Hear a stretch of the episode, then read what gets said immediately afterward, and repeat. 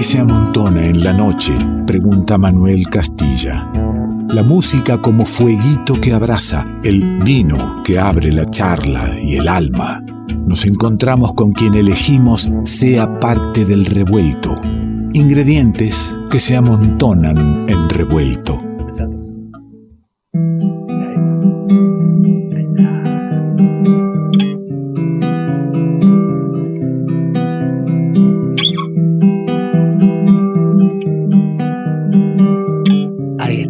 Termina el Quique y viene la guitarra en vivo y uno dice, se planta un clima diferente cuando suena este aire de fogón que hacemos en el cierre del programa. Ella guitarra en mano y canciones en la mochila para compartir que son parte de un disco que se llama Tregua. Cuenta que Tregua tiene que ver con lo que representa la música o el arte en determinado contexto. Vaya, si tuvimos contexto para que nos represente algo el arte, para refugiarnos. Tregua es el aire que respiramos, la oportunidad de imaginar un mundo distinto al que vivimos y habitarlo aunque sea por un ratito. Ella dice que sus canciones, las canciones de tregua, fueron compuestas en momentos de aislamiento, donde justamente el componer y el pintar también representó justamente una tregua. Ella, guitarra en mano, canciones en la mochila para compartir, es Cecilia Bernasconi y está en el revuelto.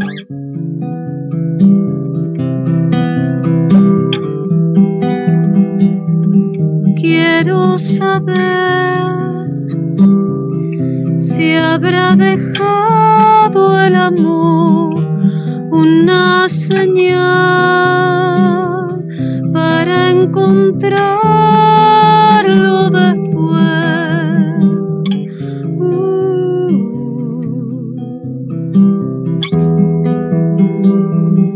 no dejaré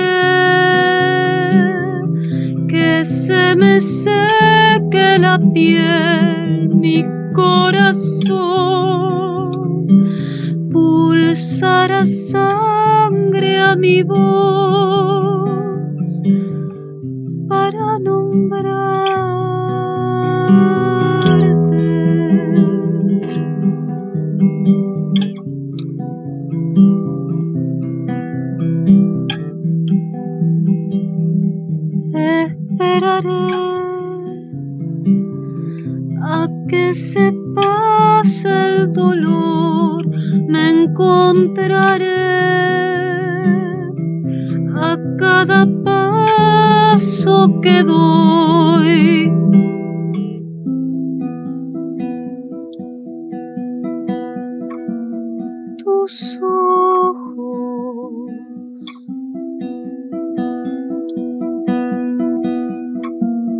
noche.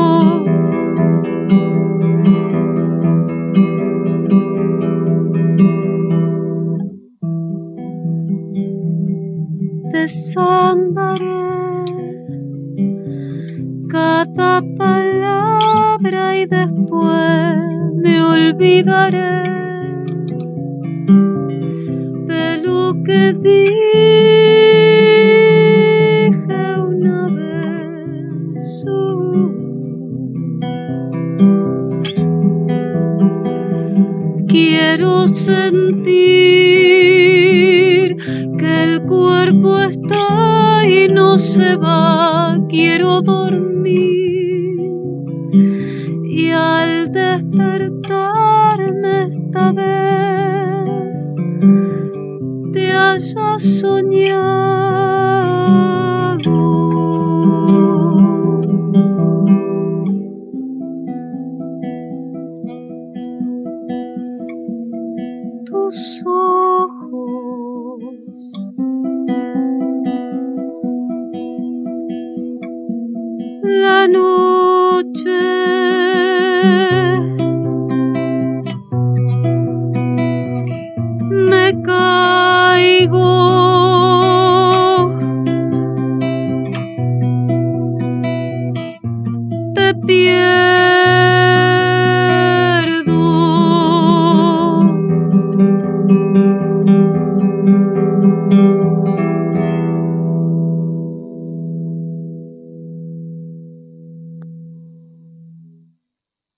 Cecilia Bernasconi, bienvenida. Gracias, Ale.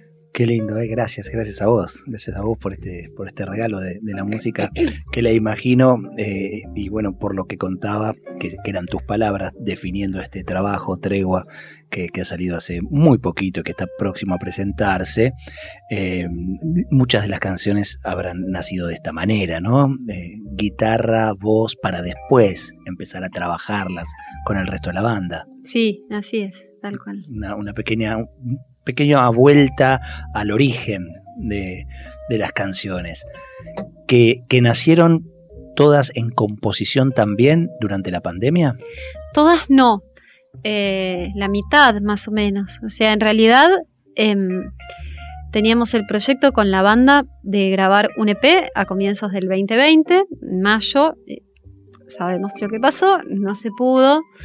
Así que en, en, ese momento, bueno, eso, de desconectar con el tocar, con el ensayar y qué sé yo, seguí componiendo y cuando terminó el año, estaba terminando y, y, se había abierto un poco todo, ahí como volví a pensar en grabar, pero ya en grabar un disco incluyendo las canciones nuevas, no las uh -huh. que se habían eh, gestado en, en la cuarentena y la noche, que es la milonga que toqué recién, es una de ellas, de las de Hipnótica, eh, tal cual, el, el título mm. la define bien porque es, es, es bien para escucharla en, en la noche, ¿eh? claro. te lleva a dar una vuelta por la noche. Decías de grabar eh, un, con, con, la banda, eso da cuenta, ¿no? Primero de que es el tercer disco de Cecilia Bernasconi, eh, con temas propios todos, o sea, hay, hay un camino de, de cantautora. ¿Te gusta el término cantautora? Sí. Sí, va sí. bien, te sentís cómoda ahí.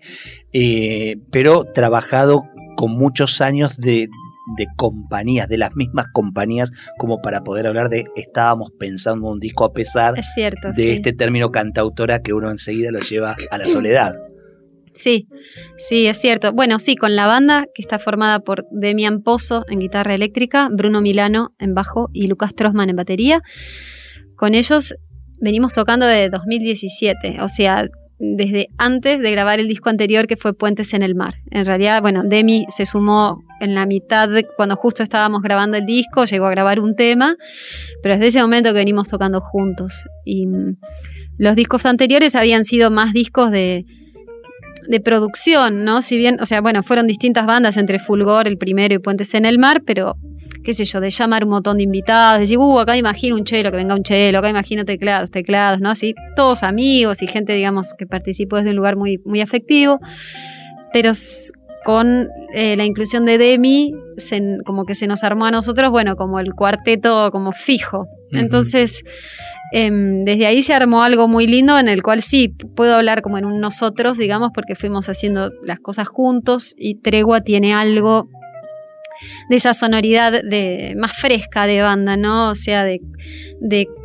arreglos más gestados en los ensayos que desde el papel o desde la maqueta, ¿no? De, de, de, probar cosas y... Claro, no es la tipa componiendo arreglo, letra, la música y este, viene con la partitura, esto es lo que vamos a hacer, sino que hay un trabajo colectivo sobre cada una de las canciones. Sí, sí, bueno, sí. incluso hay compartís, digamos, eh, autorías, digamos, musicalidades con, con con algunos de ellos. En realidad no, o sea, no es con uno de ellos. Es, es la, digamos, mis discos anteriores tienen todos temas míos, como vos habías dicho, pero en este tres temas comparto, yo hice la música y la letra la hizo Diego Cantero, que Diego no es, Cantero sí, no, es no es de la banda. Pero, pero que lo tenés ahí este, eh, incorporado en, en, gran parte, digamos, de, de los temas. Tres Hay temas. tres temas, claro. sí, sí, totalmente. Y esos tres fueron hechos en cuarentena los tres temas eh, con Diego, digamos. ¿Y porque... fueron a, a, la distancia trabajados? Sí, sí, sí, fue una especie como de... Nos conocíamos con Diego hace muchos años, de la, él es violinista también, de, de, estudiar música de ahí, del SADEM, y mm, nos pusimos en contacto estoy tratando de acordarme bien, pero creo que tipo la primera semana de cuarentena, porque un amigo mío, otro amigo, José Galvano, que es un músico rosarino, em, hizo una especie como de desafío, juego que se llamaba Canción Minuto, donde él tiraba una palabra y, había que componer, ¿no? Y yo me recopé en esa, no me acuerdo cuál fue la palabra, pero justo como que hablé con Diego, que hacía, o sea, 20 años que no hablaba y tampoco era que habíamos sido grandes amigos, pero algo en el modo de percibir lo que estábamos viviendo como algo que conectamos, ¿viste? Como que de golpe empezamos como a hablar un montón, mensaje, mensaje, mensaje, así como de eso, de una visión de un momento y, y entonces salió esto, y él como de un tirón escribió la letra de Un Todo, que es una de las canciones, y yo después, bueno, trabajé la música encima de esa letra. Las otras dos fueron al revés, yo hice primero la música y él le puso la letra. Pero sí, fue una asociación muy espontánea, ¿no? Como de para hacer cosas juntos. Venís de una, de una casa muy musical. Sí. ¿eh? Donde, bueno, tres hermanas, las tres eh, bueno, a Gabriela Bernasconi, que la conocemos mucho por, también por los discos que han llegado. Y Violeta también es música. Sí, violinista. Violinista ella. Sí. Bueno, que no la conozco, eh, sé de su existencia, no, no, la, he escuchado. Y, contame de esa casa musical. Em, bueno, la casa musical es eh, por mi mamá, que era música. Em, era pianista, directora de coro, pero después se dedicó a componer música electroacústica, hacía un flash. Ah, Raro, raro, raro, claro.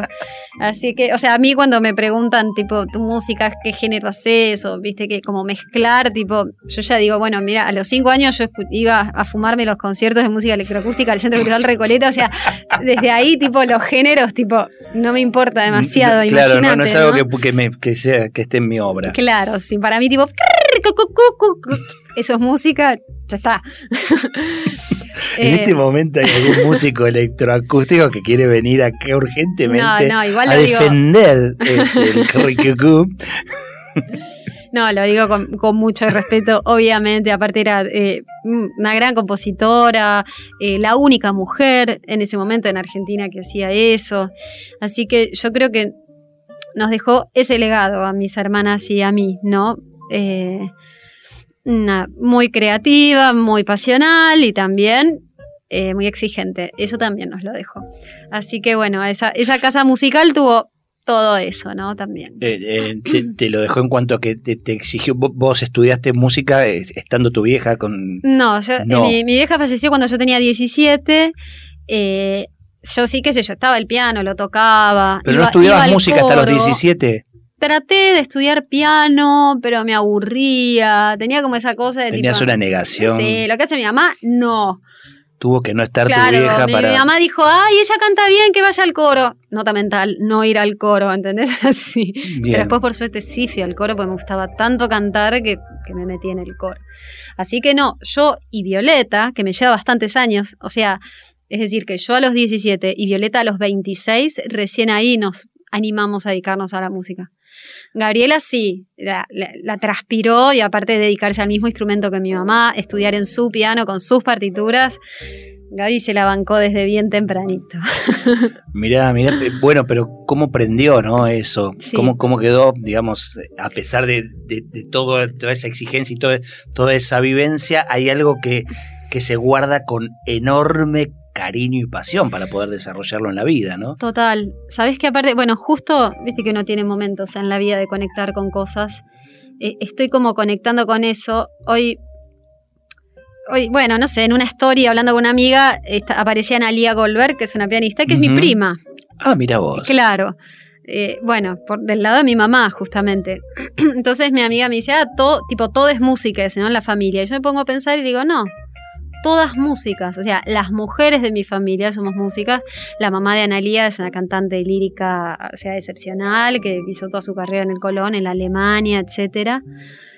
¿Hay una abuela ahí que hizo algo? Mirá, eso. Justo el otro día vi una peli que se llama Antonia, que está ahora en Netflix, que es la vida de Antonia eh, Brico, creo que el apellido, la primer directora de coros mujer.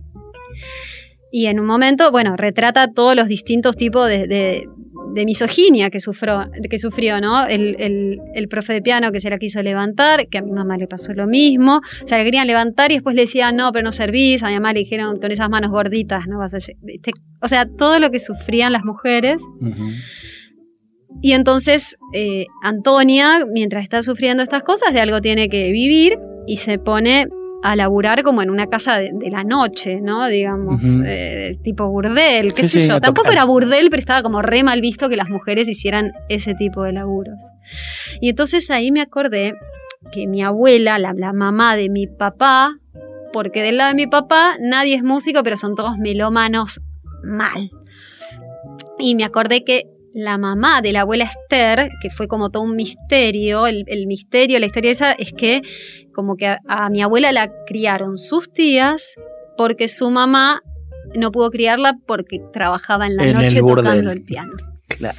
Entonces como que ahora estoy como, viste como cuando tratas de recuperar el linaje, como Qué lindo momento, ¿no? Para salir a compartir y a convidar los, los temas Mira, abrir la historia personal en un momento que tuviste de tiempos de encierro, donde salieron todos estos temas y donde seguramente se han cruzado todas estas cosas, ¿no?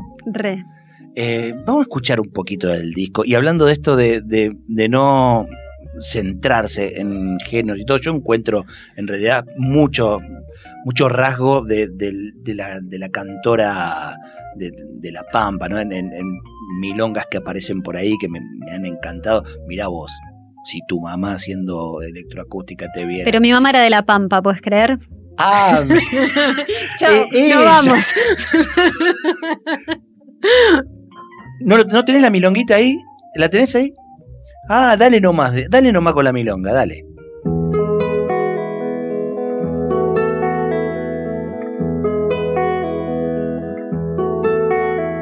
Escribo estas palabras queriéndote perdonar, queriendo que me perdone cantando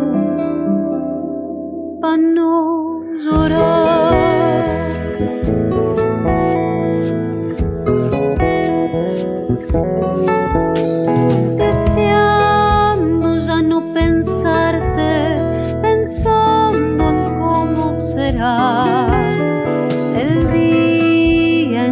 No piense aquel que no duela más.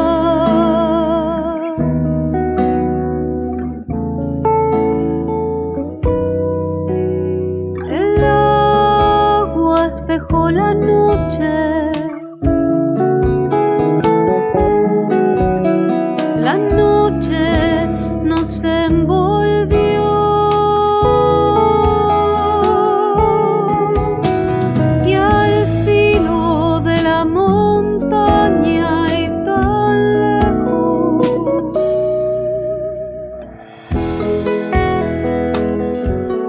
Tenía ganas de que escuchemos la sonoridad del disco porque ahí aparecen estos músicos que acompañan desde 2017 a Cecilia Bernasconi, eh, porque ahí escuchamos cómo se trabajó la, la postproducción del disco, si bien aquí la vamos a disfrutar de manera acústica y sobre todo tenía ganas de escuchar este pedacito del tema para que puedas comer un chipá, Cecilia, que lo venías mirando desde el inicio y no te dejamos. Gracias, gracias. Eh, lindo este tercer disco. Eh, yo siempre recomiendo la, posibilidad de la escucha completa de un disco, ¿no? Porque hay un artista que, si bien ahora se dan las grajeas de ir eh, presentando de a un tema cada tanto, el concepto por ahí cierra en, el disco completo. ¿Vos considerás este, este disco te cierra un concepto? Sí. Lo digo por esto de que decías que había algunos temas que eran de hace un tiempo y otros de ahora. ¿Le encontraste el concepto? Sí, re, re, re. Eh, sí, no sé cómo explicarlo, pero los discos se van armando. Eh, yo creo que es como inconscientemente cuando voy componiendo, voy como pensando, ¿no? Hay un, hay un punto, digo, bueno, a ver, ya tengo una milonga, ahora, ¿entendés? No, muy consciente, pero lo voy armando un poco así. Como las piezas que, que se van engranando, sí. ¿Y Em, tenés un modo, un método compositivo? O, o no puede que en algún momento venga, venga la letra y no sepas que para dónde va a ser, eh, qué música, por qué músicas va a andar? ¿O ya te viene una letra y, y esto es una milonga, decís? Tengo diversas experiencias, digamos, veces do- donde me, me pensé, me senté a escribir y eh, salió como cierta musicalidad, que se, por ejemplo, las milongas, viste que aparte tienen su, su cantito tan, Claro. que lo tenemos tan incorporado, ahí cuando empieza a salir en forma de milonga medio que ya sé. La milonga Luz y Sombras, por ejemplo, salió así. Empecé a escribir la letra, ¿no? Tatira, rararara, tatira, rararara, tatararararira, tatira, rararara. Es una milonga. Y ya no podías ir a Claro, otro lado. tal claro. cual.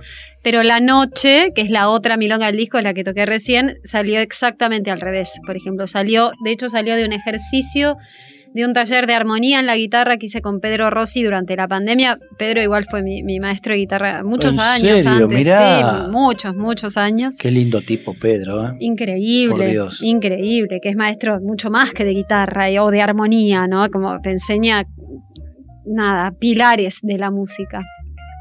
Así que de un ejercicio de él, como de díadas, o sea, de posiciones de acordes con dos notas, de golpe, "Mm, esta secuencia me gusta, esta me gusta, y ahí me puse a cantar y salió medio primero la, la melo y después la letra, yo a veces... eh, dejo un poco que salgan intuitivamente fragmentos de la letra y después sí le doy forma, digamos, ¿no? Como me siento, bueno, a ver. Y, y- y Así que hablas ese de- fue como el proceso Hablas de un, exactamente al revés. de un ¿no? estudio fuerte. eh, nada, nombraste un par de ejercicios con Pedro Rossi que no sabría ni de qué se trata, pero eh, ejercicios técnicos profundos en el trabajo con la guitarra. Sos, sos muy buena guitarrista desde ya. Pero también tenés eh, un, un estudio que tenga que ver con, con la lingüística, con, con el modo de decir y, y- y qué decir. Muy poco con, la le- con las letras decís, no, muy, muy poco. Em, hice- Porque está- eso viste que no hay tanto. No, Andamos, totalmente. andamos remando algo y, y conozco algunos músicos que vienen remando, que esto empiece a ser parte Mm, de lo que es la, la- la composición, quien estudia música popular, sí. que no sea solamente eh, la técnica y después, bueno, este más o menos compongo por lo que vengo leyendo, con lo que quiero decir, Totalmente. sino que también haya un, un- un estudio. Sí, igual hay, ¿no? O sea, eh, hay, hay espacios. Hi- Hice como hay, en distintos momentos hice distin- distintos talleres con Leo Capucci, que es un escritor, pero que nos, eh, fue un taller específicamente de letras. Eh, después hice. mm, El año pasado hice un taller de escritura en general con Ah, Malena sí. Saito. Claro, entonces sí, no es no. no Bueno, es- pero no sé, un cuatrimestre, qué sé yo. Y este año había empezado, justo porque acabamos de nombrar a todas esas personas, había empezado a hacer un, un taller con el Tape Rubín y los alumnos eran Seba Luna y yo, éramos nosotros. Y era un taller de composición, tanto de música como de letras. Y ahí el tape eh, sí nos empezó, nos inició en la cosa más técnica de la escritura, viste, en, qué sé yo, en las 12.000 figuras literarias que existen. eso, en todas eso me esas cosas. refería. Y por otro lado, desde el lado de, de mi estudio del canto y de ahí interesarme del canto y la voz hablada y la oratoria y la comunicación, digamos, ahí por, por, por mi maestra de canto que es Miriam Toker y diversos seminarios que hice con ella y apuntes a su vez que yo preparo. eh, doy clases en la licenciatura de artes escénicas en la UADE, entonces ahí es dar canto para actores, entonces hay toda una cosa con, con la voz hablada y, y me interesa ese mundo, entonces bueno, más por cosas que yo voy a buscar de... de- Mira, mira todas las, las búsquedas que se van dando y, y que en un momento devienen en un, en un disco. Este disco que se llama Tregua, que se va a presentar el 14 de octubre, jueves 14 de octubre, agendate. Eh, si no entra en nuestra agenda que está, recién probé y, y hice el, el link, va directo, el link para sacar la entrada a Alternativa Teatral, pero también en la página de donde, de Hasta Trilce, ese hermoso lugar de masa 177 que extraño tanto. Claro, hace mucho que no voy a ese teatro tan lindo, ni hablar del bar que te recibe en hasta Trilce, o sea que conviene ir tempranito o quedarse después de, de- después de hora un rato largo. Tengo este, lindas anécdotas en Trilce, de lindos espectáculos y de trasnoches largas. Mira, escuchábamos a Juan Falú hace un rato, una de ellas fue con, con el Falú, este, quedándonos fuera de, fuera de hora, fuera de todo, todo tiempo. Tengo ganas de que hagas algo del disco, Bueno, de que compartas. Te dije que Cecilia Bernasconi, que tiene aquí su guitarra, y que trae estos temas que, que componen el disco Tregua, el tercer disco de Cecilia. Tengo que afinar un poquitín. Afine nomás, mientras usted me contará cuál de, de los temas va a ser calma o, da- o la desvelada. La ¿Para dónde desvelada va? voy Para a la hacer. desvelada. Sí. Bien, ¿y ese está compuesto en pandemia? No, este es de los que salieron primero, es del 2018, digamos. No, casi por el título le iba a decir que en- se desveló en plena pandemia, no pudo seguir durmiendo, perfectamente podría podría haber ido, sido, perfectamente. pero sí. no lo fue, no lo fue.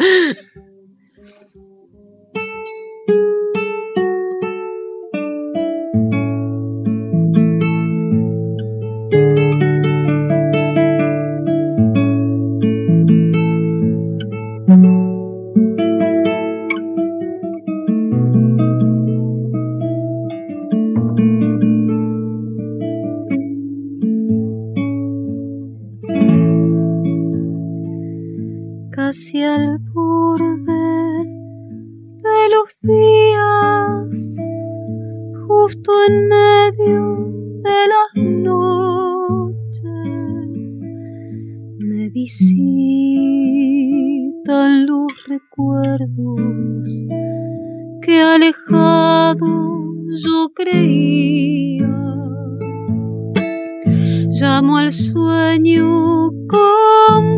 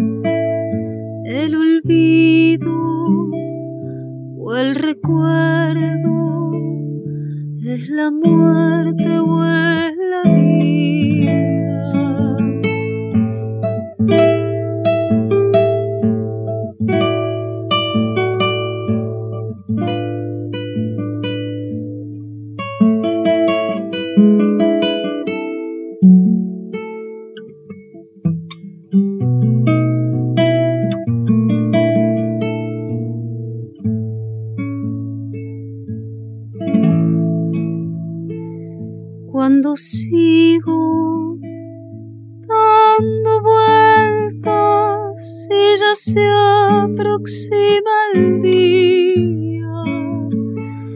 Lo que pienso no lo elijo y lo que siento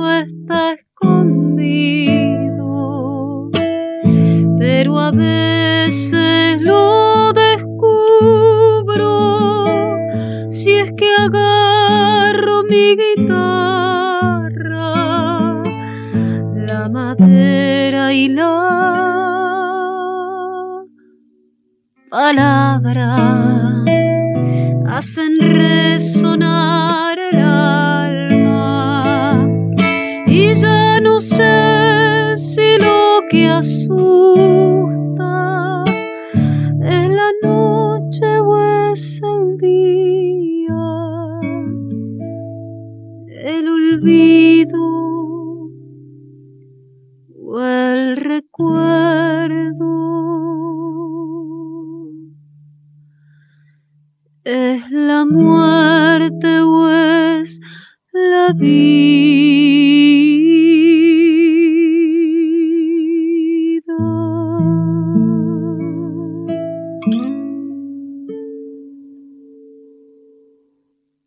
¿Has visto? ¿Has visto lo que anda pasando en nuestra música? Qué lindo, qué lindo poder tener el espacio para compartir, para convidar estas cosas. Qué lindo cantás, Cecilia, por Dios. Gracias. Este, hice eh, el ejercicio recién, me lo recomendó el operador en un momento que él estaba escuchando y me dijo, ponete los auriculares. Yo suelo usar una oreja al auricular y la otra abierta al, al ambiente. Me dijo, ponete los, los, dos y cerrar los ojos y una maravilla. ¿eh? Gracias, Ulises, por esa recomendación. Qué lindo. Eh, quien esté escuchando, si, si puede hacerlo, porque nos queda un tema más en vivo, hágalo. Eh, muy, muy lindo de veras, ¿eh? muy, muy profundo, muy sincero.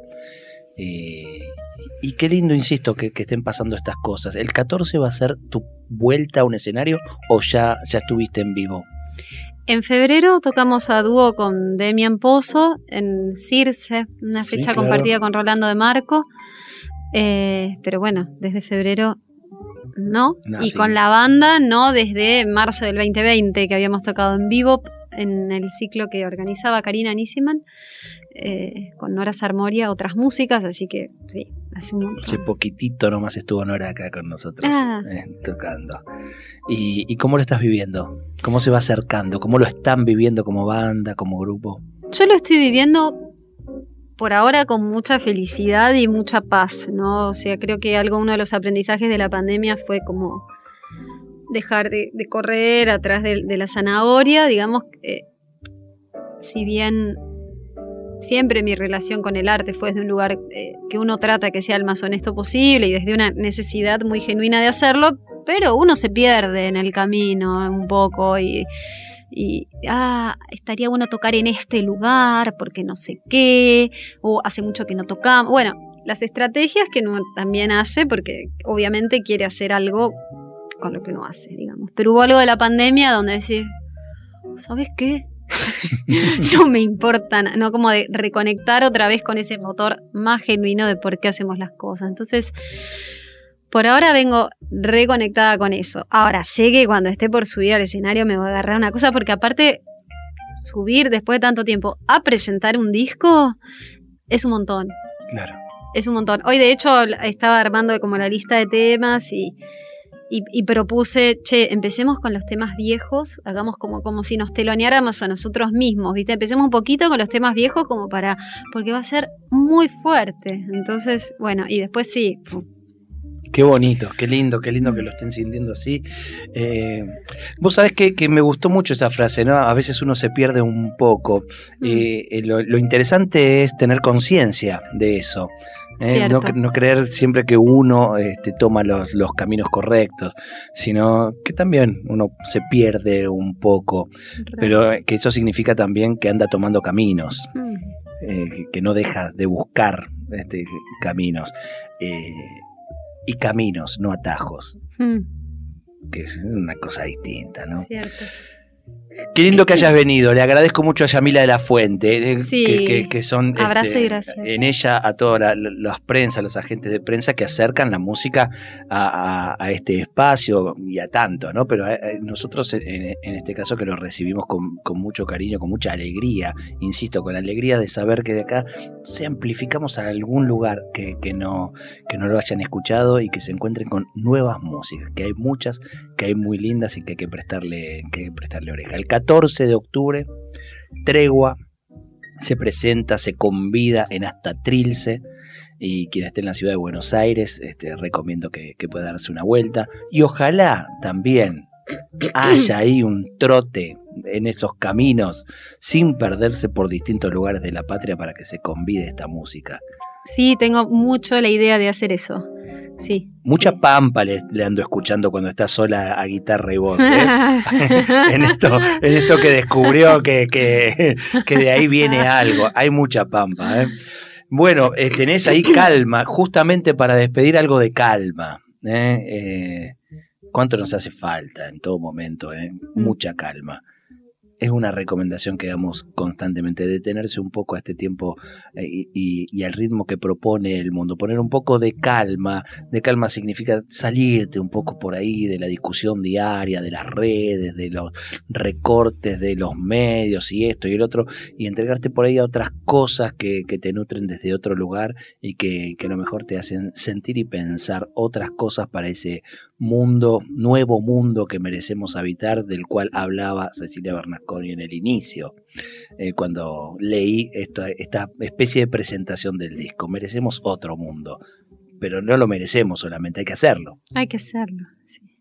Gracias por venir. ¿eh? Gracias a vos eh, por el espacio.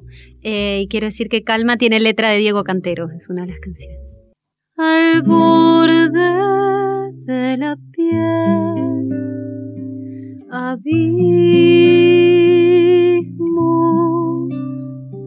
bordándose de luz y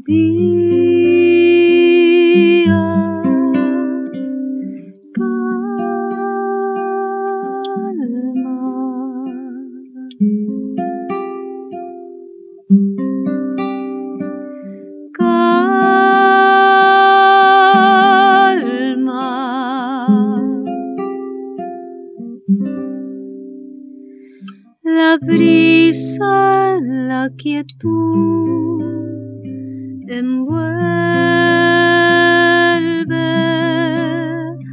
tu gesto tan sutil.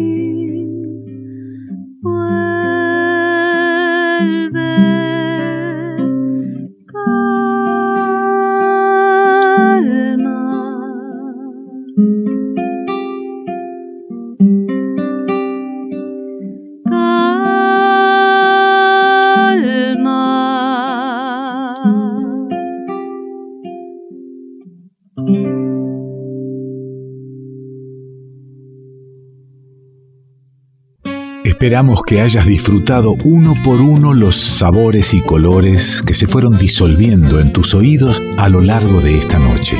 Y ojalá quede un espacio para un próximo encuentro. Revuelto de radio. El todo es más que la suma de sus partes.